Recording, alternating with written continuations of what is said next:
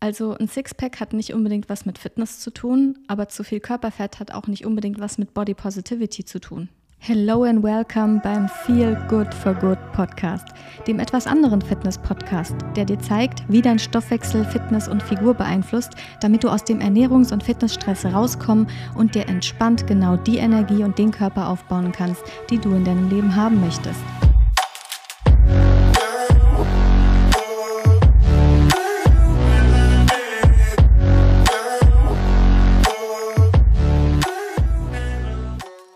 Hello and welcome zur Feel Good for Good Episode Number 12. Ich möchte die Folge heute der Frage widmen, wie viel Körperfett ist eigentlich gesund? Einfach damit du deine Ziele dahingehend mal reflektieren kannst und vielleicht auch mal hinterfragen kannst, worauf du eigentlich hinaus willst, worauf du hinarbeitest mit deinen ganzen Fitness- und Ernährungsroutinen und ob du das vielleicht auch anpassen kannst. Zu Beginn möchte ich kurz was dazu sagen, wie ich das Thema Körperfett betrachte, weil ich habe das Gefühl, es gibt da so zwei extreme Lager. Auf der einen Seite haben wir die Fitnessbranche, die uns ja irgendwie die ganze Zeit suggeriert, dass Frauen auch ein Sixpack anstreben sollten.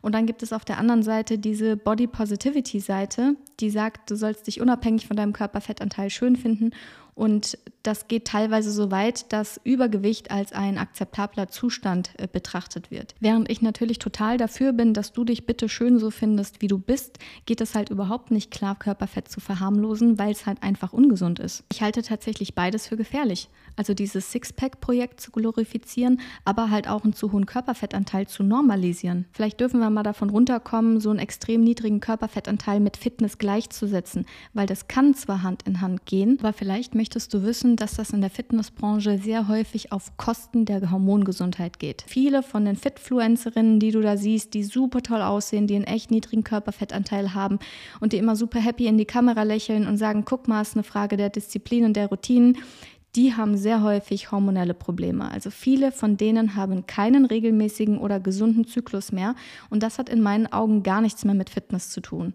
Also wer seinen Körperfettanteil senkt und dabei gewillt ist, Hormone und auch psychische Gesundheit zu opfern, das ist für mein Verständnis nicht fit, sondern das ist ein Selbstwertproblem oder das bedeutet, dass du Training als Kompensation für irgendwas benutzt. Ja, also es gibt für mich einen klaren Unterschied zwischen ich habe echt eine Leidenschaft für Training, weil die habe ich persönlich auch und es ist ein eine Flucht für mich oder Training ist sogar ein Bewältigungsmuster für mich. Oder noch schlimmer, ich kann Training nicht lassen, weil ich sonst zunehme, weil wenn das der Fall ist, ignorierst du ja, dass dein Stoffwechsel auf Fettaufbau programmiert ist. Und mit dem ewigen Training behebst du ja die Ursache nicht, aber es ist ein anderes Thema. Ich will auch festhalten, dass es für uns Frauen zwar prinzipiell möglich ist, den Körperfettanteil auf Sixpack-Niveau zu senken, ohne dass die Hormone dabei die Grätsche machen, aber dafür darfst du ein paar Voraussetzungen mitbringen. Und die meisten bringen die Voraussetzungen dafür einfach nicht mit. Ich mache mal ein Beispiel. Ich habe eine Freundin, die ist nach jahrelangem Krafttraining ins Bodybuilding eingestiegen. Und sie ist das sehr, sehr bewusst angegangen und hat es geschafft, hormonell gesund in einen Bikini-Athletinnen-Wettkampf zu gehen. Und dass sie hormonell gesund war, sieht man daran, dass sie drei Tage vor dem Bikini-Athletinnen-Wettkampf ihre Periode bekommen hat. Drei Tage vor Wettkampf ist der Körperfettanteil von Athletinnen am niedrigsten und sie beginnen zusätzlich ihre Entwässerung, also eigentlich maximaler Stress für den Körper. Wenn du da eine gesunde Periode hast, das heißt schon was, weil der Zyklus ist bei der Frau so der ultimative Gesundheitscheck. Meine Freundin war allerdings auch bereit, fünf Jahre lang vorher ihren Stoffwechsel fit genug zu machen, um dann mit den richtigen Voraussetzungen und wirklich stabilen Hormonen überhaupt in eine Wettkampfphase zu gehen. Also da waren Lebensmittelqualität, Schlafqualität und die Regeneration von vier bis fünf Trainingseinheiten pro Woche halt für 260 Wochen am Stück on point. Ist wahrscheinlich auch nicht das, was die meisten sich vorstellen.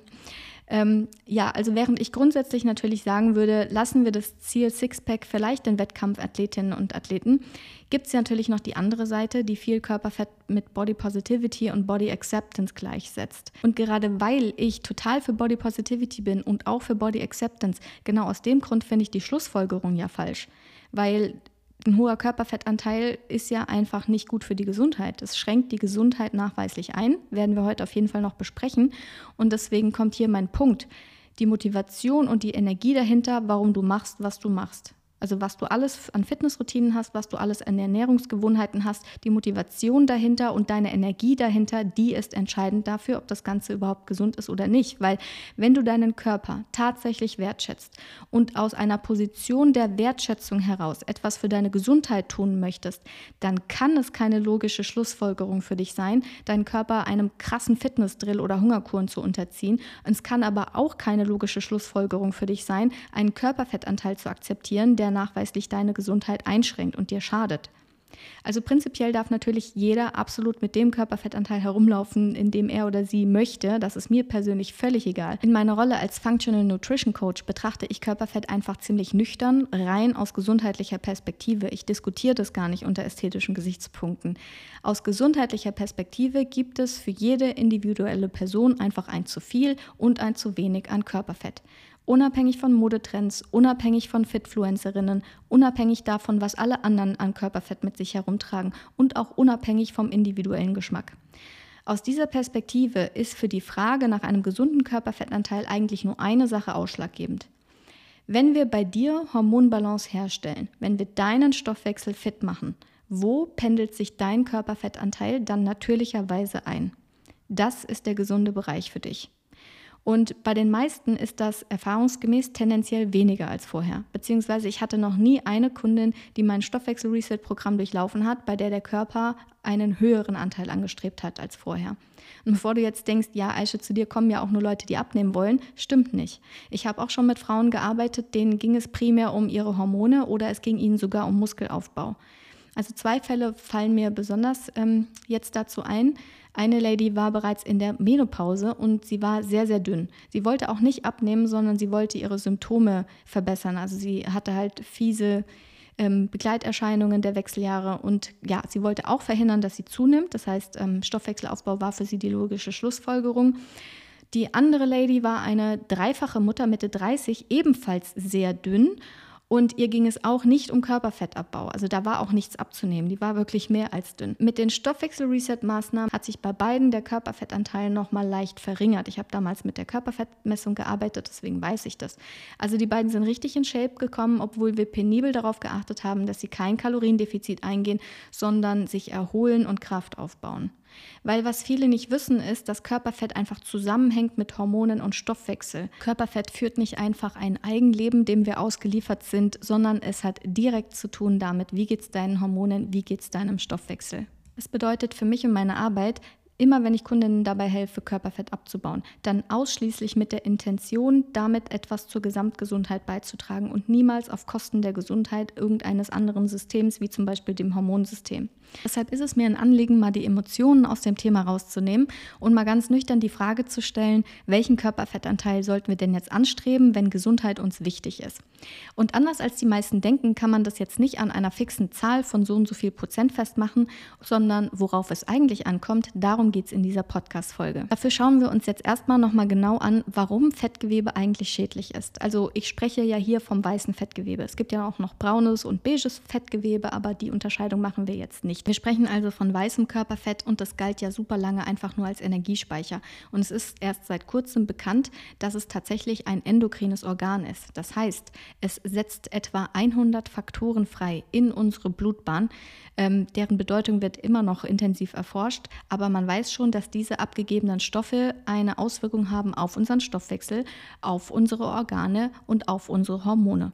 Das heißt, Fettgewebe produziert Stoffe, die unsere Gesundheit beeinflussen und leider nicht in die gute Richtung. Die Stoffe, die das Fettgewebe abgibt, führen zum Beispiel zu Bluthochdruck, führen zum Beispiel zu einer Insulinresistenz, weil sie deine Energieproduktion lahmlegen und deswegen fördert das ganze Diabetes, führen auch zu einer Leptinresistenz. Leptin ist ein Sättigungshormon, das ist jetzt ein Thema, da könnten wir noch mal eine ganze Podcast-Folge drüber machen, aber letztendlich, wenn du leptinresistent bist, dann führt das zu Fettaufbau. Fettgewebe produziert produziert Zytokine. Das sind entzündungsfördernde Stoffe. Und entzündungsfördernde Stoffe haben auf unseren ganzen Körper einfach super fatale Auswirkungen. Also da übersteuert nicht nur das Immunsystem und dann kriegst du Allergien und der Körper ist chronisch entzündet, sondern das kann halt auch ziemlich schlecht verzerrt sein. Plus es fördert wiederum den Fettaufbau. Das heißt, Fettgewebe ist tatsächlich ein Gewebe, das seine eigene Vermehrung die ganze Zeit forciert.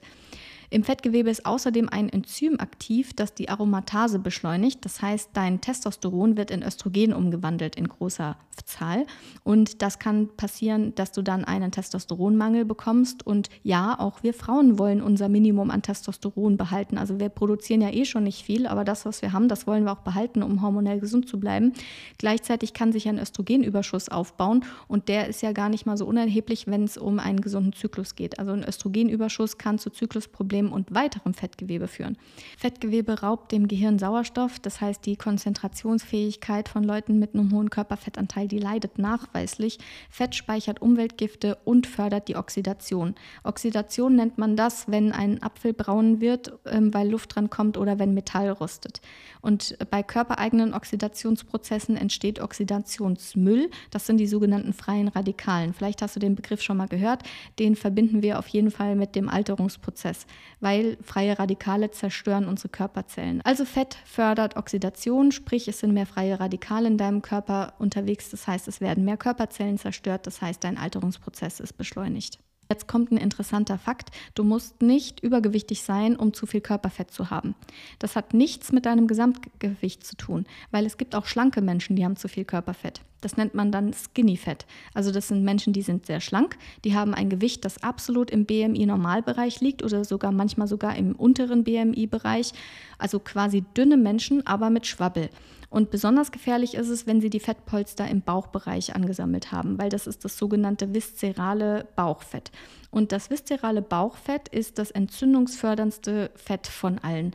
Und das ist halt natürlich ungünstig, weil im Bauchraum sitzen ja alle unsere lebenswichtigen Organe und die sind dann diesen Entzündungen ausgesetzt. Skinny Fett ist übrigens nicht genetisch. Skinny Fett ist immer die Folge einer schlechten Ernährung. Also meistens essen Skinny Fat People nicht viel aber schlecht. Also überwiegend so entzündungsfördernde Lebensmittel und leere Kalorien. Das kann dann so aussehen, du siehst solche Leute morgens ein kleines Croissant frühstücken oder eine Minischüssel Müsli, dann essen sie mittags so eine kleine Portion Nudeln, nachmittags vielleicht äh, ihren Latte Macchiato mit einem Keks und abends essen sie so ein halbes Brötchen mit Käse oder das Viertel einer Pizza. Ja, also mengenmäßig essen die nicht viel und wahrscheinlich essen sie isokalorisch, aber die Mahlzeiten bestehen einfach aus super schlechter Kalorienqualität und das fördert die Bildung von gefährlichem Bauchfett. Und deswegen sind sie exakt den gleichen gesundheitlichen Risiken ausgesetzt wie übergewichtige Leute, obwohl der BMI im Normalbereich liegt. Wenn dich Schlanksein gar nicht vor zu viel Körperfett schützt, dann ist natürlich die Frage, wann genau ist schlank gesund? Und das hängt tatsächlich mit deiner Muskulatur zusammen. Das kommt auf deinen Muskelanteil drauf an. Deshalb interessiert sich in der Fitnessszene fast niemand für dein Gewicht, sondern alle fragen nach deiner Body Composition, also der Körperzusammensetzung. Deine Body Composition ist das Verhältnis Muskel Muskelanteil zu Körperfett. Also wie viel Muskulatur hast du im Verhältnis zu wie viel Fettgewebe? Viele Leute reduzieren Muskelaufbau ja darauf, dass man dann athletischer aussieht oder irgendwie mehr Kraft hat und dass das für sie irgendwie nicht relevant sei. Aber das ist halt krass kurzsichtig und auch echt ein bisschen unfair bei dem wichtigen Job, den die Muskulatur tatsächlich bei uns übernimmt. Weil Muskeln halten ja nicht nur unser Skelett und unsere Organe beisammen, sondern die sorgen auch dafür, dass unsere Gelenke überhaupt funktionieren. Also ohne Muskulatur keine Bewegung. Sie sorgen dafür, dass unsere Knochen stark bleiben, weil Knochen reagieren auf die Dichte, äh, also auf den Druck, den Muskeln auf Knochen ausüben. Und ohne sie könnten wir überhaupt nicht aufrecht gehen. Also jeder, der einen schmerzfreien Rücken haben will, Klammer auf, Volkskrankheit Deutschland, Klammer zu, darf sich um seine Muskeln kümmern. Jeder, der gesunde Gelenke haben will, darf sich um seine Muskeln kümmern. Und jeder, der starke Knochen haben möchte, darf sich um seine Muskeln kümmern. Und gerade der letzte Punkt ist vor allem für uns Frauen interessant, weil wir zur Risikogruppe gehören, was Osteoporose angeht. Also du merkst schon, ich könnte ins Schwärmen kommen, was Muskulatur alles für uns tut und warum eigentlich von jung bis äh, alt, von Junior bis Senior alle sich ein bisschen mehr um ihre Muskeln kümmern dürfen. Aber das ist ja gar nicht das Thema heute, sondern das Thema heute und was jetzt auch für dich interessant ist, ist die Tatsache, Tatsache, Muskeln sind ebenfalls ein endokrines Organ. Endokrin bedeutet, es gibt Botenstoffe in den Blutkreislauf ab und diese Botenstoffe beeinflussen woanders im Körper andere Organe. Muskeln produzieren, wer hätte das gedacht, hauptsächlich gesundheitsfördernde Botenstoffe, zum Beispiel Myokine. Den Namen musst du dir nicht behalten, aber dich interessiert vielleicht, dass diese Myokine Stoffwechselprozesse unterstützen, also zum Beispiel in Leber, Gehirn und Muskeln. Das heißt für dich, dass Kohlenhydrate, Eiweiße und Fette viel besser vom Körper verwertet werden können. Myokine haben außerdem eine gesundheitsfördernde Wirkung auf Herz, Gefäße und Immunsystem. Also du hast mit mehr Muskulatur automatisch auch ein fitteres Immunsystem, weil sie wirken entzündungshemmend und als wäre das nicht geil genug, regenerieren sie auch Nervenzellen und Gehirn. Muskeln produzieren auch Hormone selbst, wie zum Beispiel Testosteron. Also das ist ein Hormon, es ist auch für uns Frauen echt unersetzlich. Also wenn du Bock hast auf eine stabile Libido, wenn du Lust hast, nicht dauernd müde zu sein und wenn du dich auch vor Kraftabbau schützen möchtest, dann achte auf deinen Testosteronspiegel. Ein anderes wichtiges Hormon, was Muskeln produzieren, heißt Adrenocorticotrop, ACTH, und das ist unser Kreativitätshormon. Das kann unter anderem Blutdruck und Puls senken, den Körper entspannen, aber es kann uns auch geistig wach machen und klar denken lassen. Und dann produzieren Muskeln noch so was Schönes wie Wachstumshormone. Die wollen wir eigentlich alle haben. Also das bekannteste ist das Human Growth Hormone. Das ist unser Junghaltehormon HGH. Pubertierende produzieren das ohne Ende und äh, ab dem 21., 22. Lebensjahr lässt es so allmählich nach. Es sei denn, du erhältst dir deine Muskulatur. Und dieses HGH hat eine direkte Wirkung auf Blutzuckerspiegel und auch auf die Fähigkeit der Zellen, Energie aus Fetten herzustellen. Das heißt, wenn du dir dein HGH erhältst, hast du automatisch ein besseres Blutzuckermanagement. Du bist automatisch mehr vor Insulinresistent geschützt. Du hast automatisch eine bessere Kohlenhydrattoleranz, was automatisch dazu führt, dass deine Zellen Fett effektiver abbauen können. Außerdem kann das HGH so coole Sachen wie Zellteilung und Wachstum anregen. Das heißt, es hat eine gewebeaufbauende und eine regenerationsfördernde Wirkung. Das heißt eigentlich, je mehr HGH wir uns erhalten, desto länger bleiben wir biologisch jung. Punkt. Und ähm, netter Side-Effekt. Menschen mit einem hohen Muskelanteil schlafen besser und tiefer, also kommen besser in die Tiefschlafphasen als Menschen mit einem niedrigen Muskelanteil. Nachweise dafür findest du in den Show Notes. Wir können also festhalten, mit mehr Muskulatur bist du einfach geistig fitter, du bist hormonell gesünder, du bist automatisch fettfreier, du bist psychisch stabiler und du hast es sehr viel weniger mit Entzündungen zu tun. Also Muskeln sind quasi wie so eine körpereigene Apotheke, die produziert Zeugs, das uns gesund hält. Ähm, das ist aber so, dass die Botenstoffe nur ausgeschüttet werden, wenn wir unsere Muskeln ab und zu auch mal herausfordern. Das heißt, ähm, wir sind wieder beim Thema Training. Fettgewebe und Muskelgewebe sind also richtig mächtige Einflussfaktoren auf unseren Stoffwechsel. Und wenn wir es jetzt mal mit den Batman-Stories aus dem DC-Universum vergleichen würden, dann wäre Körperfett quasi der Joker, der immer nur Chaos und Zerstörung stiften will, so just for fun. Und Muskeln sind Batman, der will immer das Schlimmste verhindern, der will wieder Harmonie herstellen und der hält das Chaos vom vom Joker in Schach. Und das bringt uns zu der heutigen Formel. Je besser deine Body Composition, desto gesünder bist du hormonell und stoffwechseltechnisch. Mittlerweile, und das finde ich als Liebhaberin des Kraftsports natürlich super cool, mittlerweile werden Krafttests als Indikator anerkannt und genutzt, um einen gesundheitlichen Zustand zu ermitteln. Und zwar von Medizinern. Also früher haben sie sich ja nur deinen BMI angeschaut, also dein Gewicht und vielleicht noch deine Ausdauerleistung, aber mittlerweile werden Krafttests genutzt. Wissenschaftler aus Harvard haben so eine Langzeitstudie gemacht und sind zu der spannenden Erkenntnis gekommen, dass die maximale Anzahl an Liegestütz, die du schaffst, was über deine Herzgesundheit aussagt. Also über einen Zeitraum von zehn Jahren wurden dazu jedes Jahr relevante Soziodemografie, Gesundheits- und Trainingsdaten erhoben, Laufbandtests und Liegestütztests. Also die Kardioleistung wurde tatsächlich mit der Kraftleistung verglichen und mit der Herzgesundheit. Und das waren über 1000 Studienteilnehmer. Und die Studie kam zu der Erkenntnis, je mehr Liegestütz am Stück geschafft wurden, desto kleiner war das Risiko für eine kardiovaskuläre Erkrankung. Also auch wenn Alter und BMI herausgerechnet waren, das waren keine zufälligen Korrelationen, Korrelationen, sondern man konnte es tatsächlich auf den Faktor muskuläre Kraft zurückführen. Und die zweite spannende Sache an der Studie ist, die Anzahl der geschafften Liegestütz war sogar aussagekräftiger zur Herzgesundheit als die Laufbandergebnisse. Also bislang galt es ja als ultimativer Fitnesstest und Gesundheitstest, wenn du sehr ausdauernd warst und lange joggen konntest, aber das scheint sich gerade komplett in der Welt der Wissenschaft zu drehen. Das zeigt mal wieder, wie wichtig unsere muskuläre Kraft für uns ist. Und es geht sogar noch weiter, weil mittlerweile klar ist, dass die Körperzusammensetzung einen viel besseren Einblick in unsere Gesundheit gibt als der BMI oder das Gewicht. Das ist die Erkenntnis der National Health and Nutrition Examination. Ich erzähle jetzt von einer weiteren Studie, die wurde zwischen 1999 und 2004 gemacht. Und da wurde der Zusammenhang untersucht zwischen der Body Composition und der Sterbewahrscheinlichkeit. Forscher haben dafür mit Herz-Kreislauf erkrankten Probanden gearbeitet. Also die Leute hatten bereits Herz-Kreislauf-Probleme und die wurden in vier Kategorien eingeteilt. Erste Kategorie, Personen mit wenig Muskelmasse und wenig Körperfett. Zweite Kategorie, Personen mit wenig Muskelmasse, aber viel Körperfett. Dritte Kategorie, viel Muskelmasse und wenig Körperfett. Vierte Kategorie, viel Muskelmasse, viel Körperfett.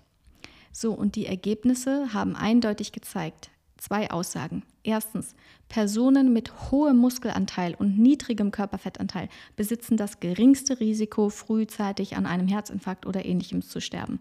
Zweite Erkenntnis, solange der Muskelanteil prozentual höher ist als der Körperfettanteil, kommt es nicht mehr darauf an, wie hoch der Körperfettanteil überhaupt ist.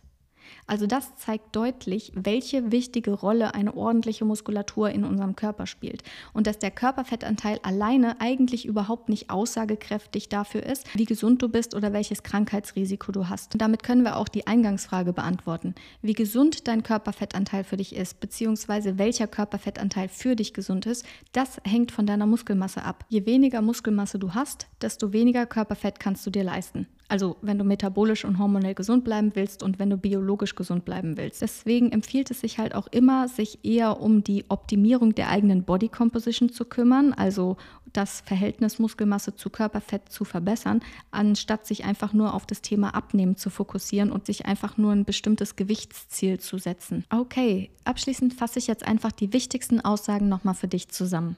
Sowohl Körperfett als auch Muskulatur sind endokrine Organe. Das heißt, sie stellen Botenstoffe her und die beeinflussen unsere Hormone und unseren Stoffwechsel. Körperfett produziert entzündungsfördernde Botenstoffe und Muskulatur produziert regenerierende und verjüngende Botenstoffe. In der Batman-Analogie wäre das Körperfett der Joker, der einfach Chaos in unserem Körper stiftet, und Batman wäre die Muskulatur, die uns wieder in so eine Harmonie zurückbringt. Was zu viel und zu wenig Körperfett ist, können wir deshalb nur beantworten, wenn wir den Anteil der Muskulatur mit betrachten. Das Entscheidende für Stoffwechselgesundheit ist das Verhältnis deines Körperfetts zur Muskelmasse, also deine Body Composition.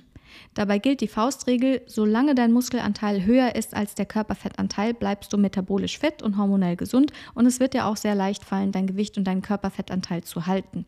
Also du willst immer mehr Batman als Joker. Und weil das alles zusammenhängt, also Hormone und Körperfettanteil und Stoffwechselfitness und Muskulatur, deswegen ist es für die meisten Frauen auch so, wenn sie sich um ihre Hormone kümmern und wenn sie den Stoffwechsel fitter machen, dass sich ihr Körperfettanteil automatisch in einem niedrigeren und gesünderen Bereich einpendelt. Wenn du das mal am eigenen Körper erfahren möchtest, dann trag dich super gerne auf die Warteliste ein für den Stoffwechsel Reset, der in 2024 wieder seine Türen aufmacht.